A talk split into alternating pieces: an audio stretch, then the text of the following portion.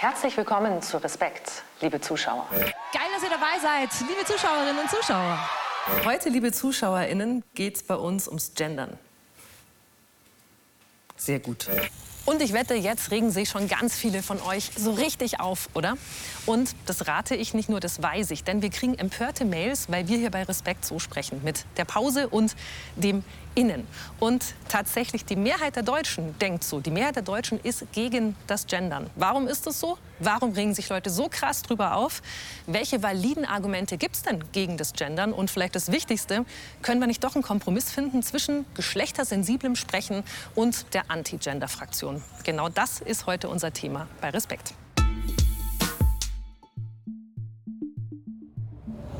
Seit ein paar Jahren ist es in Deutschland Gesetz. Menschen, die sich weder dem weiblichen noch dem männlichen Geschlecht zuordnen können, haben nun die Möglichkeit, im Geburtsregister die Option divers eintragen zu lassen. Gendern bedeutet vor allem, so zu sprechen oder zu schreiben, dass alle Geschlechter gleichberechtigt nebeneinander vorkommen und sichtbar werden.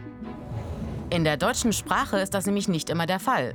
Denn Personen oder Berufe werden grammatisch nur mit der männlichen Form bezeichnet. Radfahrer absteigen. Damit sind aber nicht nur männliche Radfahrer gemeint, sondern auch Frauen und diversgeschlechtliche Menschen. Oder Ärzte verdienen mehr als Arbeiter. Auch hier sind nicht nur Männer gemeint. Diese Verwendung der männlichen Form als allgemeingültiger Oberbegriff bezeichnet man als das generische Maskulinum. Frauen und diversgeschlechtliche Menschen fühlen sich dabei aber oft nicht mitgemeint.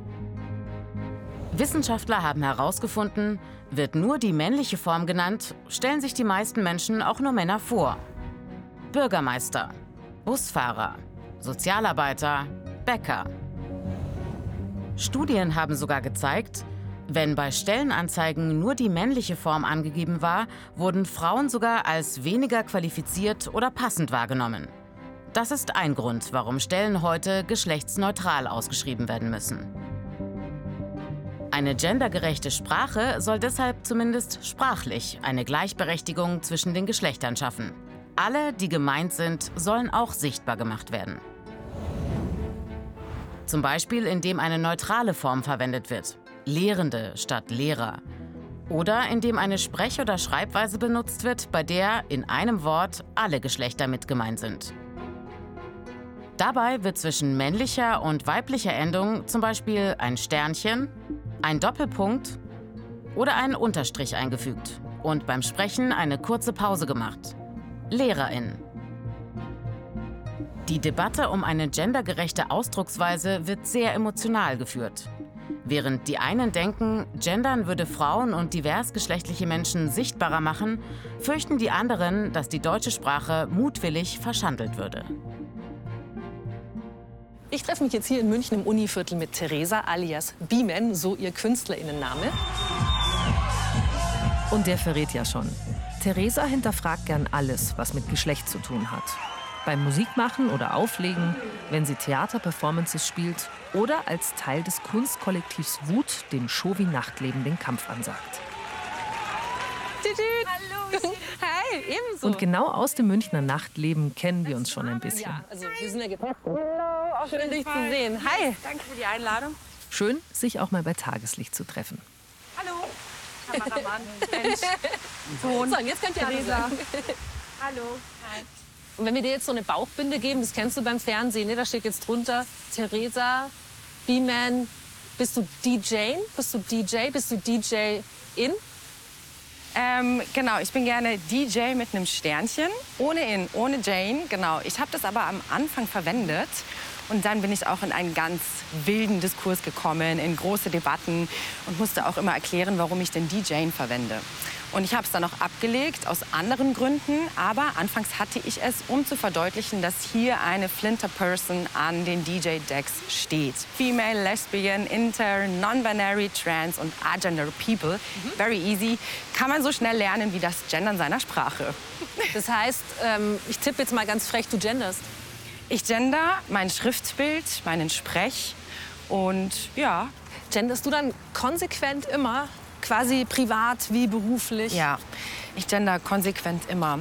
Und ich habe aber äh, Freundinnen, die das nicht machen. Es ist unangenehm und ich spreche es dann auch an und dann führe ich diese unangenehmen Debatten. Mhm. Aber die Einsicht kommt, weil es ist logisch und dann ist es nur ein Gewöhnheitsding.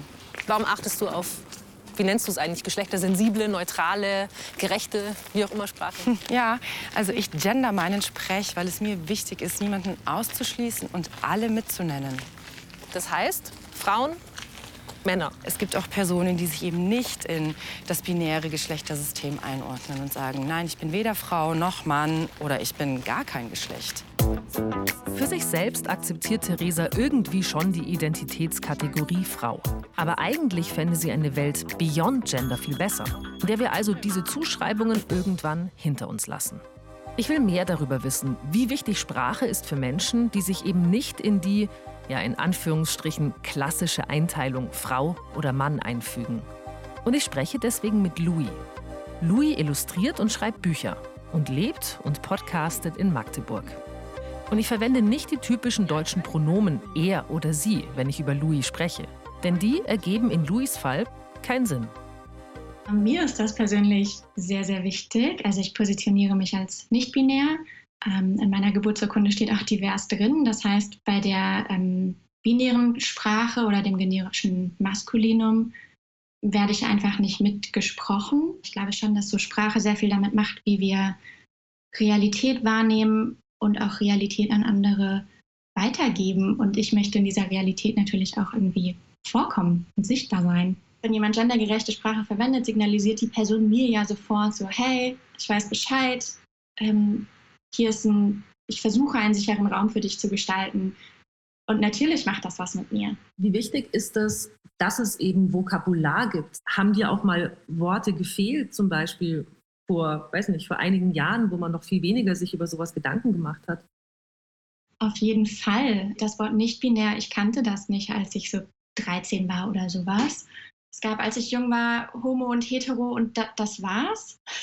das war's an Möglichkeiten. Und ich finde, da merkt man schon so, wie, wie schnell Sprache dazu führt, ähm, Unsicherheit oder auch Sicherheit auszulösen. So, ich fühle mich wesentlich sicherer und selbstbewusster, seit ich Wörter habe, mit denen ich meine Identität beschreiben kann. Mhm. Wie geht's dir, wenn eine Person nicht gendert? Es kommt auf den Kontext an und wer das ist. Wenn ich weiß, vor mir sitzt eine Person, ähm, die ist vielleicht älter, für die Person ist vielleicht schon das ganze Konzept von queer irgendwie neu, ähm, dann habe ich das Gefühl, ich darf dieser Person auch mit Geduld begegnen und sie halt irgendwie an dem Sprachgebrauch abholen, wo sie steht. Und was ich Menschen, die sich so dagegen wehren, immer gerne vorschlage, ist, das einfach mal eine Woche so als Selbstexperiment auszuprobieren äh, und zu gucken, was mit ihnen selber passiert, in ihrer Wahrnehmung passiert, aber auch was so in den Reaktionen von, von anderen passiert. Weil ich habe schon das Gefühl, also ich habe bei mir selber gemerkt, wie viel sich verändert hat, als ich das angefangen habe. Tender Rebellions, also sanfte Rebellionen, so heißt Louis auf Instagram und Co. Aber so verständnisvoll und vermittelnd sind natürlich nicht alle, die sich für gendergerechte Sprache einsetzen. Theresa würde sich schon wünschen, dass Gendern überall gemacht wird und nicht nur in den eher jüngeren, queer-feministischen und akademischen Kreisen. Stellt sich die Frage, zur Not auch mit Zwang? Wärst du dafür, dass Gendern angeordnet wird, dass zum Beispiel in Behörden, Universitäten, you name it, ah, also, dass es also verpflichtend ist? Ich finde so eine Moralinstanz oder so ein Regelwerk ein bisschen schwierig. Ich finde, es sollte mehr an die Verantwortung der Leute appelliert werden, tatsächlich für, ihr Handlung, äh, für ihre Handlungen Verantwortung zu übernehmen. Weil wer sozusagen seine Sprache nicht gendert, der übernimmt auch keine Verantwortung für seine Handlungen. Du meinst Handlungen, das heißt jemand, der nicht gendert, verhält sich schon latent sexistisch zum Beispiel oder queerphob. Genau, und äh, diskriminierend und hat halt auch bestimmte Sachen noch nicht mitreflektiert, nämlich, dass es Geschlecht gibt und dass es eben auch mehr als zwei Geschlechter gibt. Mhm. Ich verstehe Theresas Punkt komplett. Aber würde ich das selber so straight durchziehen, dann müsste ich mir ein neues privates Umfeld suchen. Denn da gendern ehrlich gesagt nur wenige. Die Gelegenheit, neue Freundinnen zu finden, kriege ich auch gleich. Denn Theresa lädt mich zu einem ihrer DJ-Gigs am selben Abend ein. Und Theresa gehört sicherlich nicht dazu, aber es gibt eine ganze Menge Menschen, die wirklich überhaupt keine Lust haben zu gendern und die sogar sagen, nein, ich lasse mir nicht vorschreiben, wie ich sprechen soll. Einer davon ist zum Beispiel der bayerische Ministerpräsident, der da hinten seine Arbeitsstelle hat. Aber es gibt noch ganz viele andere prominente und nicht prominente Stimmen. Und ich habe euch mal ein kleines Potpourri zusammengestellt. Channel wird oft mit Sternchen besetzt. Sternchen plus innen, ein Rhythmus, der letzt.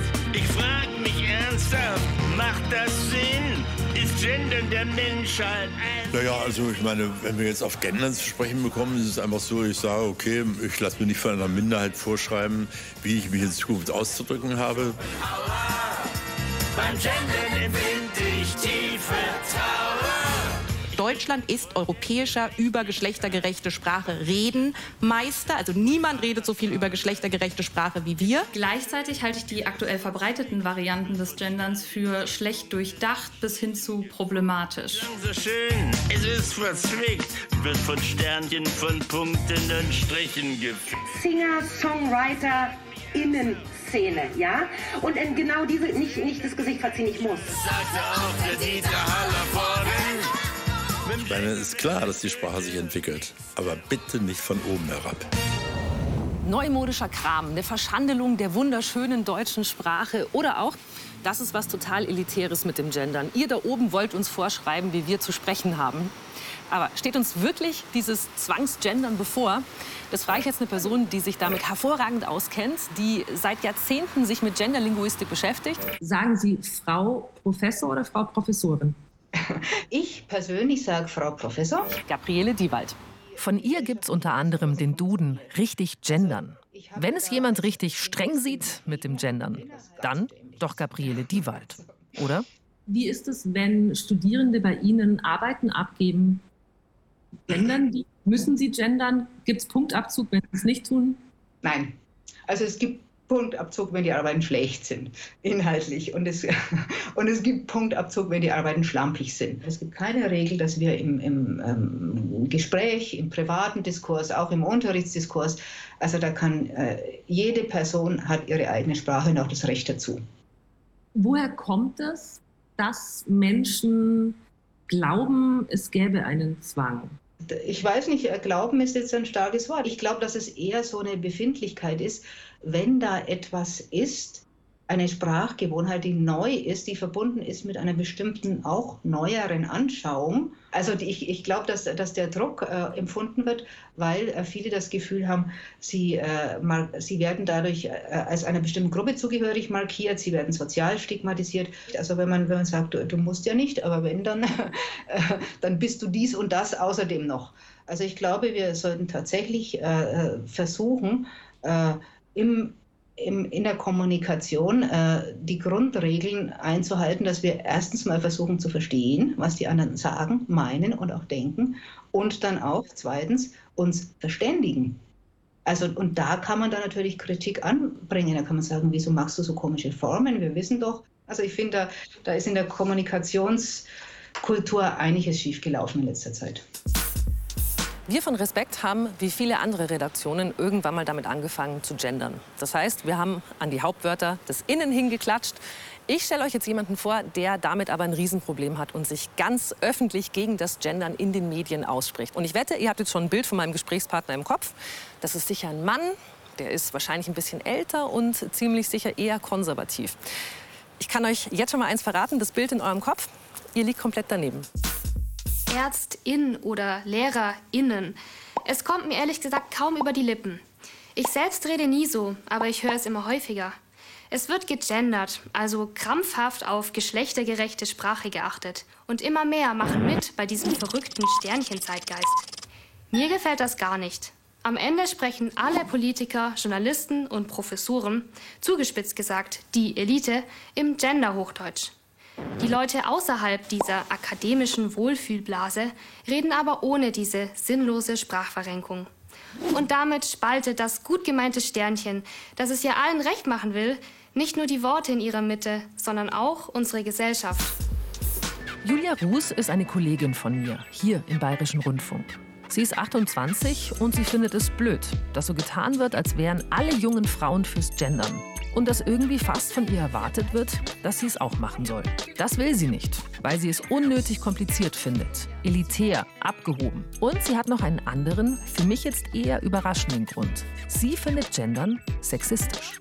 Also man möchte meinen, dass es ja gerade das Gegenteil davon ist. Eigentlich gibt es da zwei Strategien immer, wie man äh, Gleichbehandlung durchsetzen kann in der Welt oder in der Sprache. Einerseits diese krasse Sichtbarmachung, immer die Geschlechter penetrant in die Sprache reinpacken, was ja mhm. das Gendern eigentlich macht. Und auf der anderen Seite die Neutralisierung, also dass man das Geschlecht so gut wie möglich aus der Sprache raushält. Und eigentlich nur, wenn es wirklich relevant ist, dann vielleicht ähm, die weibliche Form verwenden. Mhm. Und äh, so ein bisschen diese gegenteilige Entwicklung symbolisiert für mich das Gendern. Man will es wieder mit aller Kraft reinpacken in die Sprache, aber wir sind eigentlich schon drüber hinaus. Jetzt hätten wir im Deutschen ja eigentlich ähm, den grammatikalischen Vorteil, dass wir ja schon drei Geschlechter haben. Also wir könnten ja eigentlich einfach alles in das sprechen. Wir sagen jetzt einfach das Arzt und das Kanzler und das Journalist und dann Richtung Gendergerechtigkeit. Du lachst schon. Ja. Das wäre, also ich weiß, das wäre natürlich die krasse Neutralisierung, mhm. aber auch das wäre natürlich ein sehr starker Eingriff in die Sprache. Und da würde ich mich dann auch wieder wehren dagegen. Weil ich finde, es muss ja irgendwie, es muss ja von, von den Menschen selber kommen. Aber bei, bei so einer künstlichen Form wie das das oder auch irgendwelche Artikel ganz, ähm, ja, Artikel und Pronomen ganz abzuändern, das, da wäre ich einfach, das setzt sich doch nie durch. Das ist viel zu kompliziert. Das ist ja, ich glaube auch nicht, dass der ernsthaft das jemand das wollen kann. Ja. Bezweifelst du das, dass das so eins zu eins funktioniert? Dass Sprache ja, und so. Ja, ja. Und es nervt mich auch total, dass man glaubt, man würde die Welt verbessern, man würde die Welt verbessern, wenn man die Sprache ändert, weil eigentlich muss man doch an der Realität irgendwas ändern. Und es ist so der einfachste Weg, den man sich den man sich vorstellen kann. Einfach auf dem Papier denkt man sich was aus und hier noch ein paar Sternchen hin und plötzlich ist die Welt besser. Julia ist natürlich nicht die Einzige, die sagt, Gendern, das geht mit ihrem erlernten Sprachgefühl nicht zusammen. Und diese Diskussion, die wird natürlich nicht nur im deutschsprachigen Raum geführt. Und wir von Respekt haben uns mal angeguckt, wie ist es eigentlich in anderen Ländern und in anderen Sprachen.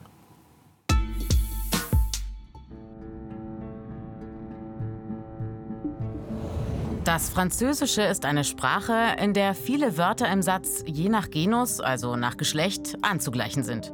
Zum Teil noch öfter als im Deutschen. Er bzw. sie ist intelligent heißt zum Beispiel il est intelligent oder eben elle est intelligente. Da ist Gendern eine besondere Herausforderung. Auch gab es lange für einzelne Berufs- und Amtsbezeichnungen keine weibliche Form. Die Académie Française, oberste Hüterin der französischen Sprache, billigte keine Änderungen der althergebrachten Regeln zu Wortbildung und Grammatik. So war zum Beispiel das Wort für Bürgermeister oder Minister nur männlich. Le maire, le ministre. Erst als es immer mehr Frauen in diesen Ämtern gab und diese auch forderten, als Frauen angeredet zu werden, kamen feminisierte Berufs- und Amtsbezeichnungen in amtlichen Texten und auch in der Presse auf. Also zum Beispiel La Mère, La Ministre. 2019 zog dann auch die Académie Française nach und akzeptierte die neuen Wortformen. Außerdem immer häufiger zu sehen neue inklusive Schreibweisen. Dann stehen zum Beispiel im Wort Mittepunkte. Die Abgeordneten, les députés. Aktuell gibt es heftige Diskussionen um ein neues Personalpronomen. Bisher kennt das Französische nur die Pronomen il für er und elle für sie. Neuerdings kursiert auch das Pronomen iel. Das bezieht auch diverse Menschen mit ein. Ein französisches Wörterbuch hat es bereits in seine Online-Ausgabe aufgenommen. Auf entrüstete Stimmen reagiert der Verlag mit dem Argument, dass es um eine aktuelle Sprachentwicklung gehe, die ein Wörterbuch dokumentieren sollte. Englisch. Die englische Sprache ist von der Wortbildung und Grammatik her in vielen Fällen ohnehin geschlechtsneutral. Da stellen sich weniger Fragen. Anders bei den Pronomen. Immer öfter taucht they als Ersatz für he, er und die weibliche Form she auf. Das Pronomen wird also nicht nur für den Plural, sondern auch für Einzelpersonen verwendet, um alle Geschlechter mit einzubeziehen. In den amerikanischen Südstaaten ist übrigens die Anrede y'all für you all gang und gäbe.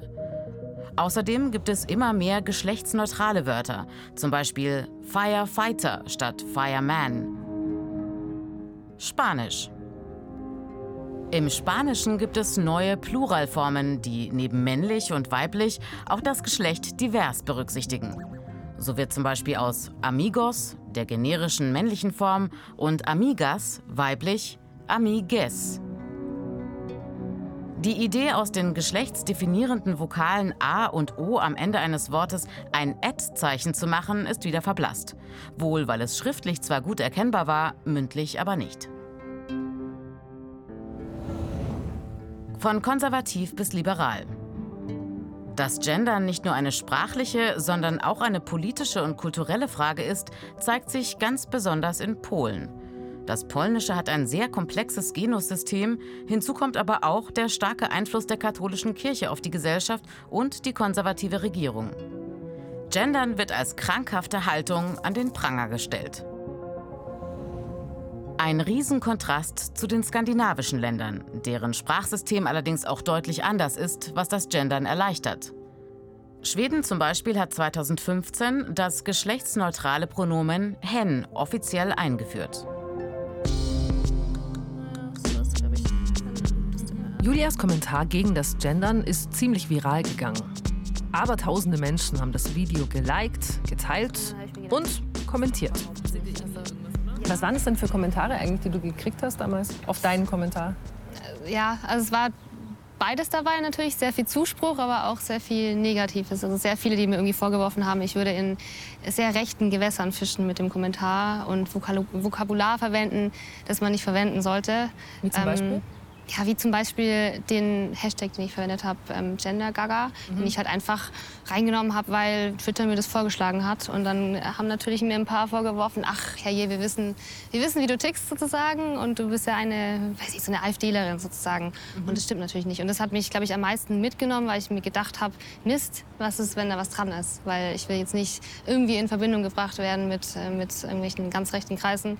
Aber natürlich, wenn meine Meinung auch äh, bei denen sozusagen Zuspruch findet, dann äh, führt das natürlich dazu, dass ich auch Beifall von dieser Seite bekomme. Und dann ist es halt auch so. Ich kann ja nicht meine Meinung nur deswegen ändern, weil andere, die ich doof finde, die auch teilen. Hast du dir überlegt, dass es auch Konsequenzen für dich haben kann als Journalistin? Ja, ist ja eigentlich auch so ein bisschen gekommen, dass jetzt jeder mich mit diesem Thema identifiziert. Ähm, aber mir war ehrlich gesagt nicht so bewusst, dass es so krass reinhat und dass irgendwie jeder diesen Kommentar nachher kennt. Also das ist, äh, dachte ich ja nicht. Ich dachte mir nur, boah, cool, ich werde gefragt und ich darf jetzt über so ein Thema was machen und warum nicht? Und ich, ich bereue das auch nicht. Also ich würde es ähm, fast genauso wieder so machen und äh, ja. Was würdest du machen, wenn ich dich darum bitten würde, ähm, oder machen wir es nicht so abstrakt, sondern wenn du mit einer non-binären Person zu tun hast und die dich bittet, ich möchte aber nicht Herr und Frau und ich möchte auch nicht mit einem generischen Maskulinum angesprochen werden. Dann, dann? dann wäre es was anderes, weil das ist dann eine konkrete Person, die sowas gerne von, von mir hätte. Und dann mache ich das auch so. Dann würde ich tatsächlich auch diese Form verwenden. Also dann würde ich, ich verwende ja auch keinen Spitznamen, den jemand doof findet. Also wenn mir jemand sagt, dass, dass ich ähm, den bitte nicht mehr so nennen soll, dann mache ich das nicht. Und das wäre genau dasselbe Phänomen dann auch, dass ich denjenigen dann noch mit sie ansprechen würde, zum Beispiel, wenn, wenn, wenn, wenn, er, das, wenn er oder sie das eben dann so gerne hätten. Aber es ist natürlich auch, es ist ein Anspruch, den da jemand an einen hat. Der Anspruch an uns Journalistinnen ist ja, so schreiben und sprechen, dass uns möglichst alle verstehen. Auch Menschen mit geistiger Behinderung oder mit Sehbeeinträchtigung. Oder Leute, für die Deutsch eine Fremdsprache ist. Die sind bei aller Euphorie für neue, gendersensible Sprech- und Schreibweisen gerne mal vergessen worden. Aber alle mitdenken, allen Zugang und Teilhabe ermöglichen, das sollte doch unser Ziel sein. In unserer Sprache und in unserem Umgang miteinander. Worum es ja wirklich geht, ist, dass Frauen, nicht-binäre Menschen, intergeschlechtliche Menschen im echten Leben nicht benachteiligt werden. Darum sollte es doch eigentlich uns allen gehen. Und wenn jetzt aber dieses Gezanke um Gendern am Ende diesem großen Ziel schadet, weil viele Menschen so genervt sind, wenn sie nur das Wort Gender hören, dann ist es irgendwie auch nicht Sinn der Sache, oder? Online habe ich die Seite genderleicht.de entdeckt. Die ist vollgepackt mit Infos, Videos, Tipps, alle darüber, wie man elegant, verständlich und gendersensibel spricht und schreibt. Und das ist die Leiterin des Projekts. Hallo, wie schön, dass Sie sich Zeit nehmen. Herzlich willkommen bei Respekt. Sehr schön. Respekt ist genau ein gutes Thema, denn darum geht es ja in dieser ganzen Geschichte mit dem Gendern. Was sofort auffällt, wenn man ihr Buch liest oder auch nur überfliegt, für einen Ratgeber zum Gendern sind da ziemlich wenige Sternchen drin. Und das mit Absicht. Genderbewusst sprechen muss nämlich nicht automatisch bedeuten, dass den Sprachtraditionsfans die Hutschnur reißt.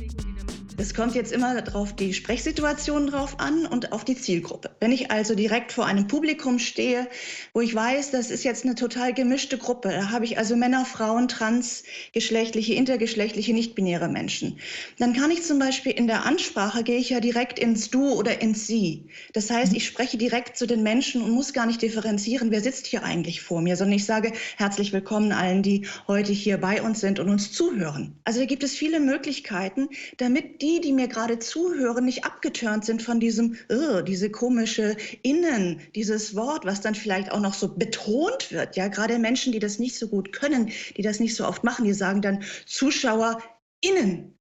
Ja, und dann hören die Zuhörenden immer nur innen, innen und dann ärgert es sie. Also würden Sie raten, auf jeden Fall auch zu üben? Also, dass man einfach ganz oft ZuschauerInnen sagt. Das war schon zu viel. Mist. Ein Tipp, sagen Sie das Wort Bäckerinnung und dann Bäckerinnen. Es ist genau die gleiche Betonung.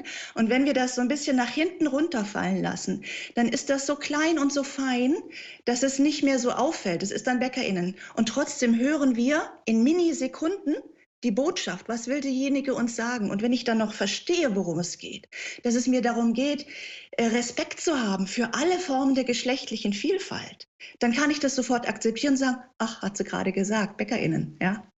Ist das auch der Weg, wie ich ähm, Gendern und Inklusion und eben leichte Sprache, verständliche Sprache, wie bekomme ich das zusammen? Also manchmal wird ja von gendersensibler Sprache auch als genderinklusive Sprache gesprochen. Genderinklusiv heißt, wir wollen alle Geschlechtsidentitäten mit reinnehmen. Wenn wir mhm. das verkürzen auf inklusive Sprache, dann kommen wir in die nächste Dimension, weil dann sprechen wir eigentlich darüber, eine Sprache zu verwenden, die eben auch Menschen verwenden können oder die Menschen verstehen, die ähm, eher äh, mit der einfachen Sprache oder mit der leichten Sprache kommunizieren können. Die Devise heißt so wenig Sternchen wie möglich. Und das gilt auch, wenn wir daran denken, dass wir einfache Texte schreiben wollen, die alle verstehen beim Gendern. Also sprich, ähm, wenn wir jetzt also daran denken, dass Menschen im autistischen Spektrum unsere Texte lesen können sollen oder Menschen, die gerade Deutsch lernen, dann mhm. sollten wir uns auch bemühen, eine richtig komplette, schöne, einfache Sprache zu machen. Also müssen wir uns Mühe geben und sagen, kann ich es nochmal anders sagen? Das ist immer wieder die Frage. Sag's einfach anders. Und dann irgendwann kommen wir dazu, wirklich auf den Punkt zu texten. Ich bedanke mich ganz, ganz herzlich für Ihre Zeit und für Ihr Wissen und äh, für die tollen Tipps. Gut, dann. Vielen lieben Dank. Alles klar. Tschüss. Bis bald. Ciao. Das habe ich tatsächlich nicht gewusst. Man kann geschlechtersensibel sprechen und muss trotzdem nicht an jedes Hauptwort mindestens einen Stern und ein Innen hinhängen. Vor allem, wenn man weiß, dass man mit Menschen zu tun hat, die sich an dieser Art zu sprechen dann doch ganz schön reiben. Das werde ich in Zukunft absolut beachten. Also guckt weiterhin fleißig Respekt. Aber einen Stern habe ich noch für euch und zwar DJ Stern. Wir treffen nämlich noch mal Theresa. Die legt hier hinter mir auf im Import-Export in München und so ganz nach äh, staubtrockener theoretischer Genderaktivistin klingt das Ganze nicht, oder?